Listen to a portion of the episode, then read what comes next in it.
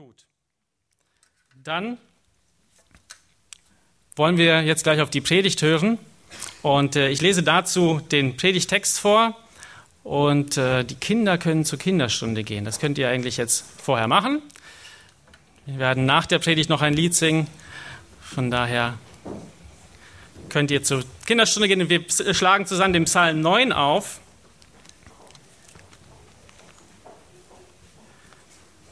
Wir haben, im, ich glaube im Mai, ist das schon so lange her, haben wir den ersten Teil von Psalm 9 gehört. Ähm, und wir werden heute vom zweiten Teil hören. Und ich lese den ganzen Psalm einmal vor, damit wir wieder im Bilde sind, worum es ging. Wir können dazu aufstehen und dann gleich auch auf die Botschaft hören. Psalm 9. Dem Vorsänger auf Mutlaben, ein Psalm Davids. Ich will dem Herrn loben von ganzem Herzen. Ich will alle deine Wunder erzählen. Ich will mich freuen und frohlocken in dir. Ich will deinem Namen Lob singen, du Höchster. Als meine Feinde zurückwichen, da strauchelten sie und kamen um vor deinem Angesicht. Denn du hast meine Recht, mein Recht und meine Sache geführt. Du sitzt auf dem Thron als ein gerechter Richter.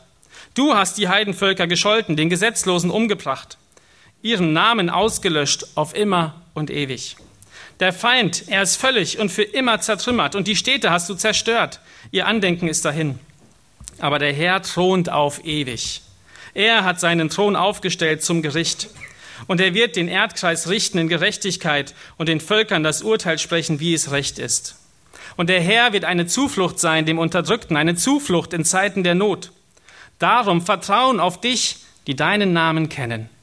Denn du hast nicht verlassen, die dich hersuchten. Lob singt dem Herrn, der in Zion wohnt, verkündigt seine Taten unter den Völkern. Denn er forscht nach der Blutschuld und denkt daran und vergisst das Schreien der Elenden nicht. Herr, sei mir gnädig, sieh, wie ich, wie ich unterdrückt werde von denen, die mich hassen. Befreie mich aus den Toren des Todes, damit ich all deinen Ruhm erzähle in den Toren der Tochter Zion, damit ich jauchze über dein Heil. Die Heidenvölker sind versunken in der Grube, die sie gegraben haben. Ihr Fuß hat sie gefangen in dem Netz, das sie heimlich stellten. Der Herr hat sich zu erkennen gegeben, den hat Gericht gehalten. Der Gottlose ist verstrickt in dem Werk seiner Hände. Die Gottlosen müssen ins Totenreich hinabfahren, alle Heidenvölker, die Gott vergessen. Denn der Arme wird nicht für immer vergessen. Die Hoffnung der Elenden wird nicht stets vergeblich sein. Steh auf, o Herr, damit der Mensch nicht die Oberhand gewinnt, dass die Heidenvölker gerichtet werden vor deinem Angesicht. O Herr, lege doch Furcht auf sie, damit die Heidenvölker erkennen, dass sie sterbliche Menschen sind.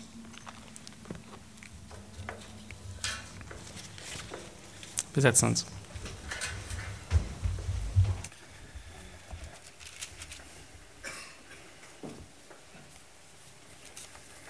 Ja, es ist schon etwas länger her, als ich den ersten Teil predigen durfte. Und heute wollen wir weitermachen mit in Vers 11, wo ähm, David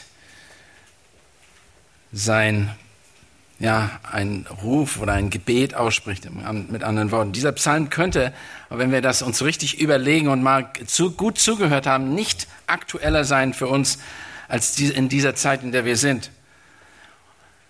Was David, von, er spricht hier von Verfolgung, er spricht hier von seinen Feinden, er spricht davon, dass er dass sie nach seinem Blut her sind, dass sie ihn umbringen wollen, dass er ähm, wirklich verfolgt wird. Und das ist nicht nur, weil er in dem Kontext, wir denken, dass es zur Zeit ist, weil Saul ihn verfolgt hat, aber das ist noch viel wichtiger. Es sind allgemeine Aussagen, die er hier macht. Er, er sieht sich gegenüber von Menschen, die ihn verfolgen, die ihn umbringen wollen. Aufgrund seiner Person, die er ist und auch aufgrund seines Glaubens, wie offenbar wird in diesem Psalm. Dieser Psalm könnte also nicht aktueller sein in einer Zeit, wo wir von Kriegen, Kriegsgeschreien hören, Menschenverachtung, Hungersnöten, Flü flüchtigen Menschen, Flüchtlingen, Menschenmisshandlung und das vor allem von Gläubigen. Ich weiß, ihr wisst, wovon ich spreche, ihr wisst, jeder kann die Nachrichten heute hören. Auch wenn der Psalm vor tausenden von Jahren von David geschrieben wurde, wurde offenbart er eine Herzenshaltung der Gottlosen sowie der Gottesfürchtigen klar und deutlich. Er zeigt beide Herzenshaltung dar. Der Kontrast zwischen Gläubigen und Ungläubigen könnte nicht deutlicher sein als von David in diesem Psalm dargestellt wird. Der Gläubige kennt Gott, verkündigt Gottes Taten und Werke, vertraut auf Gottes gerechtes Gericht und, richt, und richtet nicht selbst. Der Gott Gläubige hat Hoffnung und hat eine ewigliche himmlische Perspektive. Er vertraut am Ende darauf, dass Gott gerecht richtet. Auf der anderen Seite ist der Ungläubige. Er vertraut Gott nicht. Er verachtet ihn und ist der, vor dem die Christen fliehen müssen, vor dem, durch den sie in Armut geraten, geraten sind und der ihr Blut vergießen möchte. Sie sind es, die Gläubigen hassen und in die Tore des Todes führen wollen. Sie bauen Fallen, Gruben für die Gläubigen, aber fallen am Ende selbst hinein. Sie werden durch ihr eigenen Fehler fallen und Gottes gerechtes Gericht erleben, aber als Verurteile und das Todesreich wird ihr Ende sein. Ihr Todesurteil ist, weil sie Gott bewusst vergessen haben. Das ist damals Tatsache und das ist heute auch Tatsache. Lasst uns also den Psalm nochmal lesen und wir haben ihn gerade gehört und daran denken, dass er eine zeitlose Wahrheit offenbart oder einige zeitlose Wahrheiten offenbart. Erstens, über Gottes Handeln mit den Gläubigen und Ungläubigen. Zweitens, über das Verhalten der Gläubigen zu Gott und seiner Botschaft, dem Evangelium. Drittens, über das Verhalten der Ungläubigen zu Gott und den Gläubigen und ihr Gericht. Zwei Wege, zwei Bilder stellen sich für uns dar. Einmal der Gottesfürchtige, Gottgläubige und der gottlose Ungläubige. Ganz deutlich. Auf der einen Seite die Treue Gottes und die Unzuverlässigkeit der Gottlosen. Beide Wege sehen wir. In Vers 11 sagt David, darum vertraue auch auf dich, die deinen Namen kennen, denn du hast nicht verlassen, die dich hersuchen. Sein Vertrauen, das Vertrauen Davids basiert auf Gottes Treue zu seinem Wort und seinem Versprechen im Wort Davids, an David selber. Vertrauen ist auch etwas, womit wir konstant zu tun haben. Jeder von uns baut, hat in etwas Vertrauen. Vertrauen ist eben ein riesiges Thema im Leben als Menschen. Jede Entscheidung, die wir treffen, bauen wir darauf, dass wir auf eine Informationsquelle bauen, der wir vertrauen. Keiner von uns würde jemandem ein Auto ausleihen, zum Beispiel, wenn er nicht wüsste, dass diese Person einen Führerschein hat und gut fahren kann. Wäre schon dumm, wenn wir das machen würden. Einige tun es vielleicht trotzdem, aber man würde es normalerweise nicht tun. Oder du würdest nicht in ein Restaurant essen gehen wo du nicht weißt, dass sie kochen können. Was aber noch viel, noch, was aber normal ein, ein ganz anderes, nochmal ein ganz anderes Niveau ist, ist das Vertrauen, das sich basiert auf die Treue, die wir bei Gott finden. Das ist ein ganz anderes Niveau. Da spricht David, davon spricht David hier. Er vertraut Gott, weil er weiß, dass Gott treu ist im Gegensatz zu den Menschen und auch im Gegensatz zu ihm selbst. David weiß, dass der Mensch seine Treue brechen kann. Das Beispiel ist an Saul und später selbst an seinen eigenen Söhnen und er selber war nicht immer und hatte nicht immer eine reine Weste. Dennoch ist Gott seinem Wort treu. Der Mensch untreu, Gott ist treu. Bedenkt das. Und so sagt er in den Folgeversen da, spricht David hier, er vertraut Gott, weil er weiß, dass Gott treu ist im Gegensatz eben zu den Menschen. Und er sagt in den Versen 12 und 13, Lob singet dem Herrn, der in Zion wohnt, verkündigt seinen Taten unter den Völkern. Denn er, denn er forscht nach dem Blutschuld und denkt daran, er vergisst das Schreien der Elenden nicht. Das ist sehr wichtig. Er, ver, er vergisst das Schreien der Elenden nicht. Daher will David Gottes Taten verkünden, weil er sich absolut auf Gott und seine Gerechtigkeit vertrauen kann und verlassen kann. Was gibt es also, und da müssen wir uns selber mal fragen, was gibt es Besseres zu verkünden als die Tatsache, dass Gott treu ist. Ein gnädiger Gott ist und dass alles, was er sagt, wahr und gerecht ist. Das wissen wir. Diese Botschaft ist absolut klar. Und das ist von dem, was David hier spricht. Alle Menschen sollen von den Taten Gottes hören.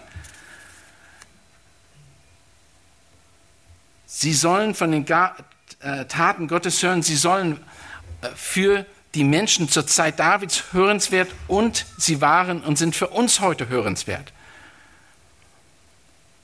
Wir müssen bekennen und verkünden, was wir wissen und erfahren haben über Gott und seine Gnade. Das ist hier die, die Aussage, die wir sehen in den Versen. Lobt, singt dem Herrn, der in Zion wohnt, verkündigt seine Taten unter den Völkern, denn er forscht nach der Blutschuld und denkt daran, er vergisst das Schreien der Elenden nicht. Diese Gewissheit, auf der einen Seite sieht er, sieht er den Tod, auf der anderen Seite sieht er die, äh, die Wahrheit Gottes und das ewige Leben.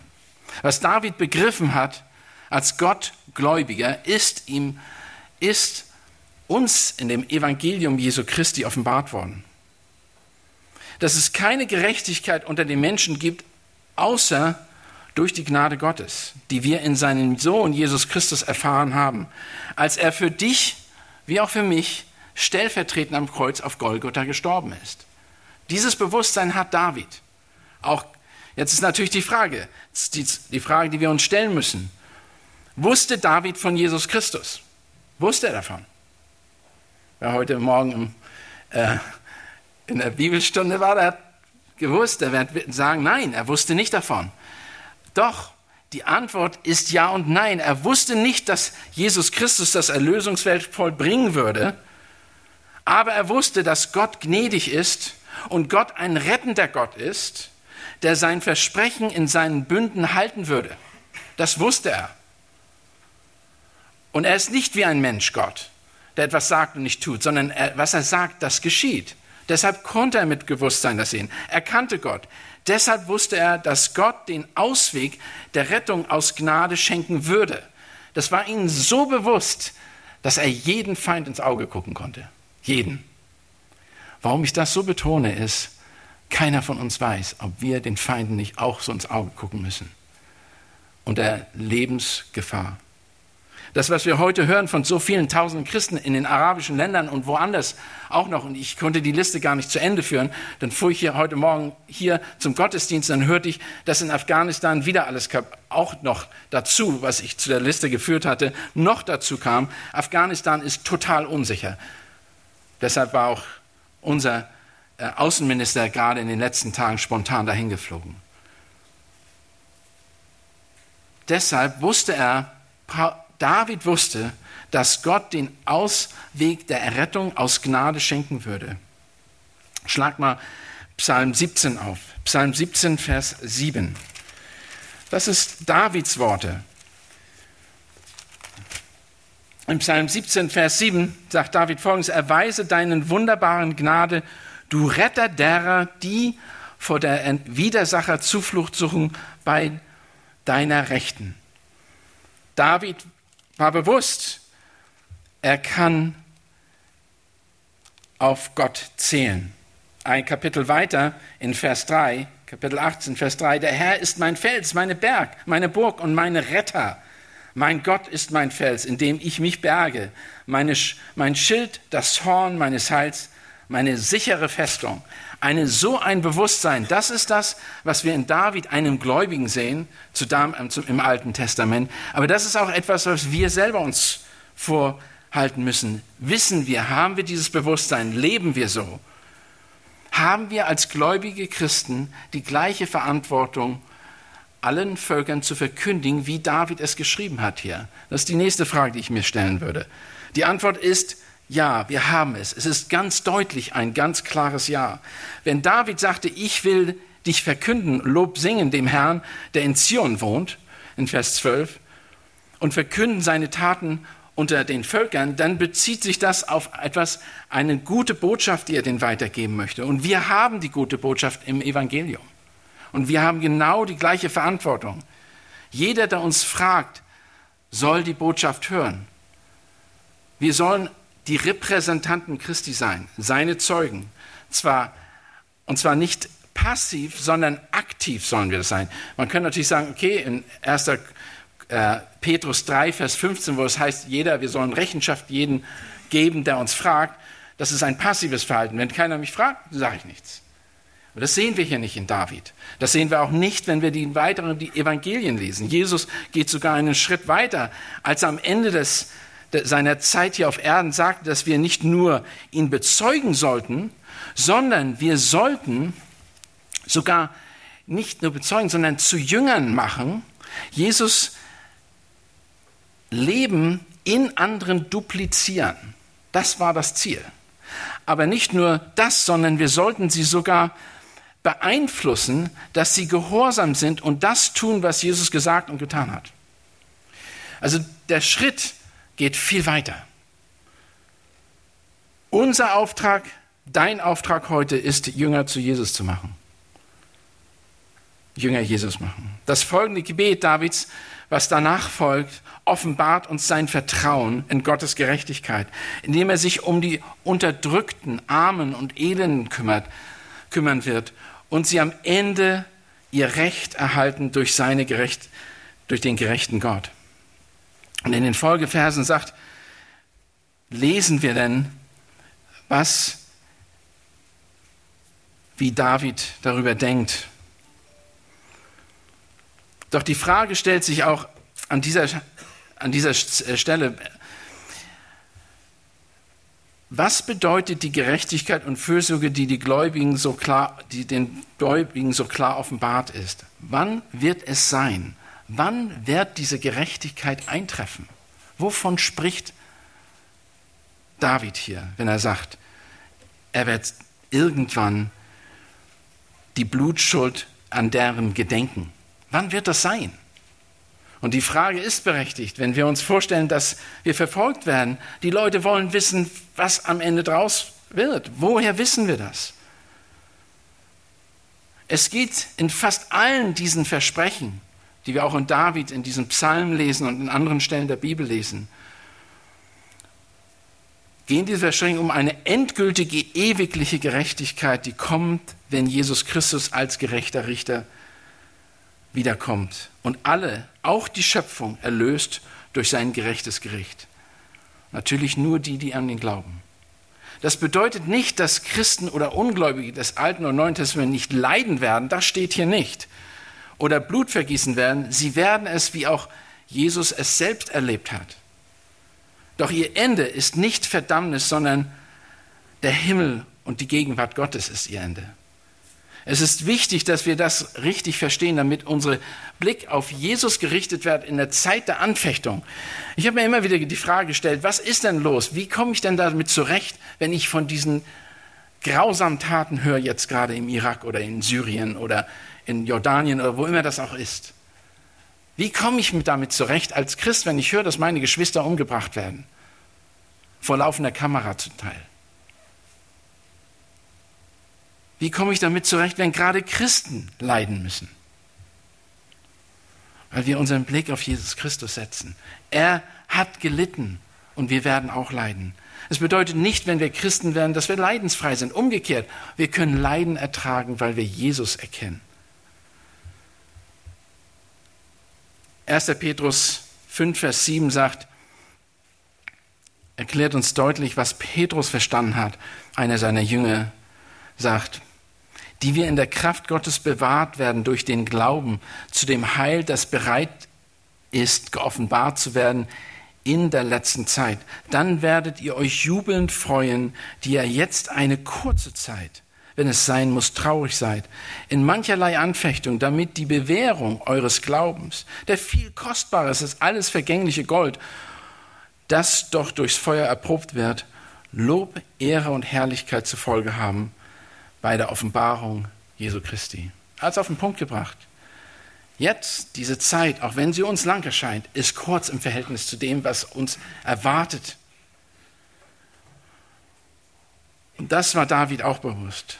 Christsein bedeutet also nicht ohne Leid und Schmerz zu sein. Es bedeutet aber in unserem Leiden und Verfolgung Hoffnung zu haben auf eine bessere Zukunft im Himmel mit Jesus Christus. Ist das absolut sicher?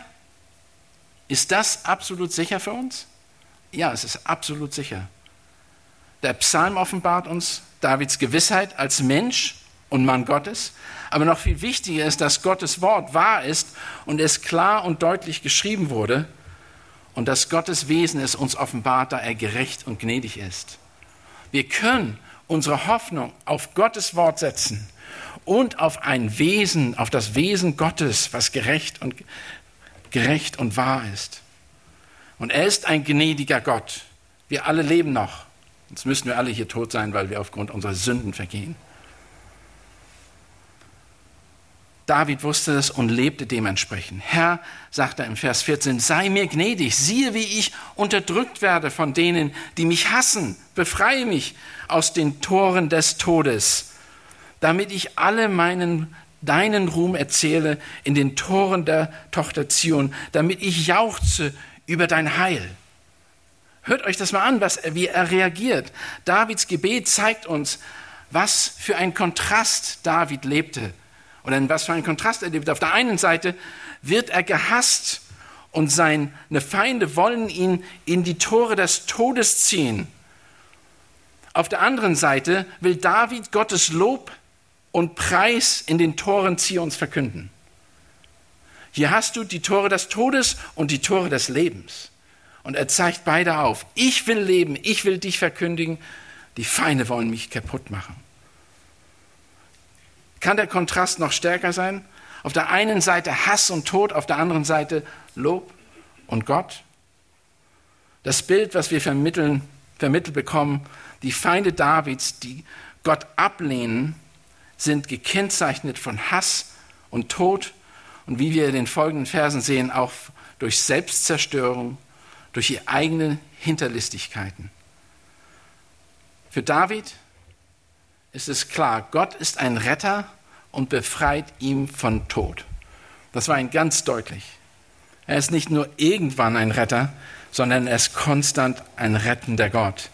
Wer zu ihm kommt, der kann gerettet werden. Wer Buße tut und umkehrt, kann gerettet werden. In Psalm 30, Vers 4 sagte, Herr, du hast meine Seele aus dem Totenreich heraufgebracht. Du hast mich belebt aus denen, die in die Grube hinabfahren. In Vers Kapitel 40 in Psalm 40, Vers 2 und 3 sagt er ähnliches. Beharrlich habe ich auf den Herrn geharrt. Da neigte er sich zu mir und erhörte meine Schreien. Er zog mich aus der Grube Ver des Verderbens, aus dem schmutzigen Schlamm und stellte meine Füße auf einen Fels. Er machte meine Schritte fest. Eine unglaublich klare Sicht wer Gott und was Gott tun wird, wer auf ihn vertraut. Doch auf der anderen, anderen Seite von David sehen seine Verfolger, die nach seinem Leben trachten. Die Zukunft ist Gottes, Gottes Gericht. In Vers 16 und folgende, die Heidenvölker sind versunken in der Grube, die sie gegraben haben. Ihr Fuß hat sich gefangen im Netz, das sie heimlich stellten. Das ist wie, ich weiß nicht, ob ihr mal gesehen habt, wie, also klar, Netze, die wir in Urwald kennen, wie die Hochschnellen, weil man da reingefallen ist und so weiter. Aber es gibt auch Netze, die Vogelfänger, die sie aufstellen. Die Vögel sehen das nicht und rasen, fliegen da rein. Und umso mehr sie sich bewegen, umso mehr verheddern sie sich und sind des Todes nahe. Der Herr hat sich zu erkennen gegeben, hat das hat Gericht gehalten. Der Gottlosen ist verstrickt in dem Werk seiner Hände.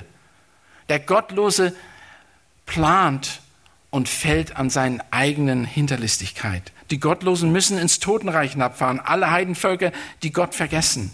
Denn der Arme wird nicht für immer vergessen, die Hoffnung der Elend wird nicht stets vergeblich sein. Als ich diese Verse las, dachte ich sofort an die Gegenwart an die Situation, in der wir uns gerade befinden in dieser Welt. Natürlich spricht David hier von seinen Feinden aus, von Tausenden, vor, vor Tausenden von Jahren, aber die Merkmale und das Verhalten der Gottlosen ist immer wieder das, immer wieder das Gleiche. Ist immer wieder das Gleiche. Lass mich noch einmal einige aufzählen. Die, Kämpf, die Kämpfe zum Beispiel in Libyen. Die Christen werden verfolgt und viele sterben auf der Flucht. Der Krieg in Syrien, im Irak, in Libanon, auch jetzt im Jordan. Ich habe gerade gestern eine E-Mail gehört. Stefanie hat das mir erzählt. Eine Freunde, Freunde von uns sind in Libyen. Auch da werden die schwarzen Flaggen gehasst. Gehisst in ein eigentlich Land, das gegen diese Islamisten sind, in Jordan. Und jetzt müssen die Christen dort Angst haben. Nigeria werden Christen von Islamisten verflucht. Auch in Ukraine und Russland haben wir eine Situation, die zeigt, wie der Feind hinterlistig und rücksichtslos ist. Alle diese Konflikte, es gibt noch viel mehr, zeigen ähnliches Verhalten auf der Seiten der Gottlosen. Es ist immer wieder das Gleiche. Der Gottlose hasst andere Menschen. Er liebt sie nicht. Er liebt nicht seine Feinde. Wir lieben unsere Feinde. Hass und Liebe. Der Gottlose unterdrückt den Gläubigen. Er achtet sie nicht, wie wir es tun sollten. Wir sollten die Fremden lieben.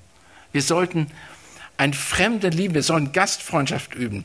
Das bedeutet Liebe für die Fremden. Wenn einer als Fremder kommt, nehmen wir sie auf. Eigentlich ist das auch unter den Arabern so üblich gewesen. Der Gottlose selbst stellt Fallen, um die Gläubigen zu Fall zu bringen, doch fällt er am Ende selbst in seine Falle. Der Gläubige hingegen lebt in der Wahrheit und vertraut auf Gottes Gericht. Er richtet nicht selbst. Wir richten nicht selbst. Gott richtet für uns. Wir brauchen nicht richten. Wir müssen nur ein ehrliches, offenes Leben führen, auch wenn es unser Leben kostet. Auch wenn es unser Leben kostet. Die Werke der Gottlosen bringen ihn selbst zu Fall. Unsere Werke, auf Gott gegründet werden, bestehen. Sie bringen geistliche, ewige Frucht. Leute, wir brauchen kein Gold. Wir brauchen keine Häuser. Wir brauchen keine Autos.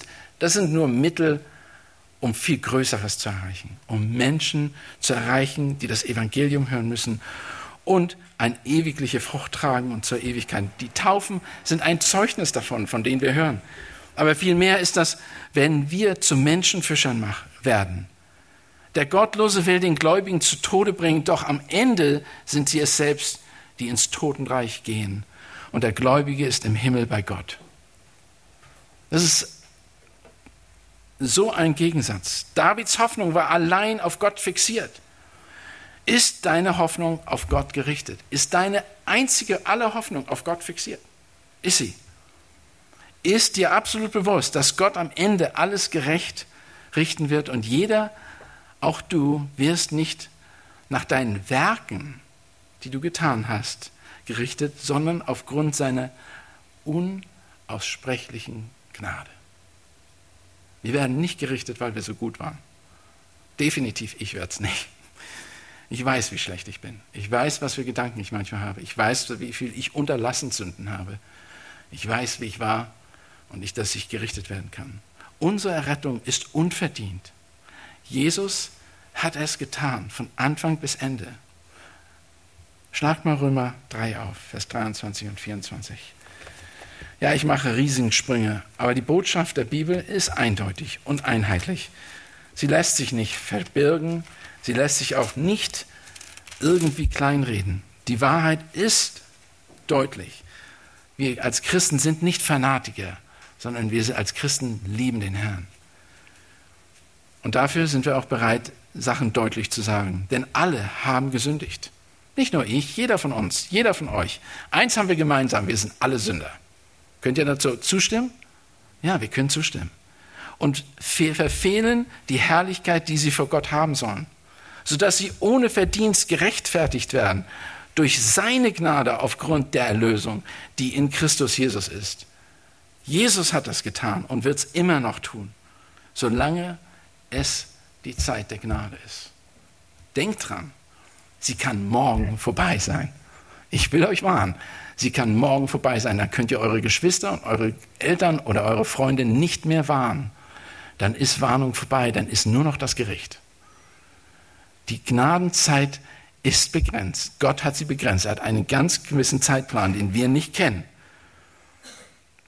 Deshalb schreit auch David förmlich in den letzten Versen, steh auf, o oh Herr, damit der Mensch nicht Oberhand gewinnt, dass die Heidenvölker gerichtet werden vor deinem Angesicht. O oh Herr, lege doch Furcht auf sie, damit sie die Heidenvölker erkennen, dass sie sterbliche Menschen sind.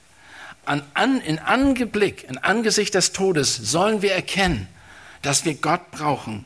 Jeder von uns wird, kann morgen sterben.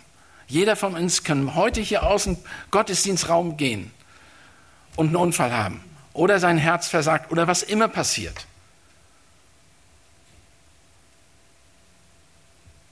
Viele Leute haben sich im Zweiten Weltkrieg versammelt in den Gemeinden und haben nicht damit gerechnet, dass die Feinde Bomben auf die Kirchen werfen. Hört euch mal die traurigen Geschichten an. Und da hoffe ich natürlich, dass die gläubig waren. All diese Sachen, spontan können Dinge zu Ende sein. Der letzte Vers ist ein Flehen Davids für die Erkenntnisse der Feinde, dass sie erkennen, auf was für einen verhängnisvollen Weg sie sind. Der gottlose Mensch muss erkennen, dass er nur ein verlorener Mensch ist. Diese Erkenntnis kommt oft durch die Realität des Todes. Wer von euch hat mal am Todesbett gestanden? Wer von euch hat jemanden die Hand gehalten, als er starb? Was waren die letzten Worte? Was waren die letzten Fragen? Wie haben, habt ihr in die Augen geguckt? Mein Vater hat mich gefragt, er hat 80 Jahre gelebt und hat mich am Ende gefragt, worum es wirklich geht. Ich bin froh, dass er es getan hat, die letzten Tage seines Lebens. Und Gott hat ihm Gnade geschenkt. Aber wie viele Menschen gehen in die Verdammnis, weil wir Angst haben, und nicht den Mut haben zu sagen, was wirklich passiert. Wenn wir begreifen, dass wir sterben müssen, dann hilft es uns zu fragen, für was ich mein Leben lebe und für was nach dem Tod mich erwartet. Wofür lebst du dein Leben? Was erwartest du nach dem Tod? Was erwartet dich? Ich hoffe ganz ehrlich, ganz ehrlich, dass jeder das von euch geklärt hat. Jeder von uns sollte wissen, warum und wofür er lebt und was ihm nach dem Tod erwartet. David wusste es, wie wir hier gelesen und gesehen haben. Er wusste es absolut. Er schreit nur zu einem, nur zu Gott. David wusste es und die Bibel sagt uns das sehr deutlich. Wir haben die Antwort in der Schrift. Also, wenn einer von euch noch nicht weiß, was kommt in seinem Leben und noch nicht die Antwort hat, geht hier nicht weg, ohne mit uns zu sprechen. Wirklich. Das ist, die Schrift ist eindeutig. Lass mich beten. Lass uns aufstehen. Vater Gott, lass uns die gleiche Herzeneinstellung haben wie David, ein Mann nach deinem Herzen. Er hat dich angerufen, er hat nach dir gefleht, weil er wusste, dass nur Hilfe von dir kommt. Er hat für seine Feinde gefleht. Er hatte versucht, ihnen klarzumachen, dass es hilflos ist, was sie tun weil sie sich wirklich gegen dich aufgebäumt haben. Herr, gib uns Verstand im Anblick des Todes, gib uns der Endlichkeit unseres Lebens. Danke für dein Wort, danke für die Männer, die du uns gegeben hast, durch die Schrift auch, die ein Zeugnis sind und die uns auch leiten in diesen Gemeinden. In Jesu Namen. Amen.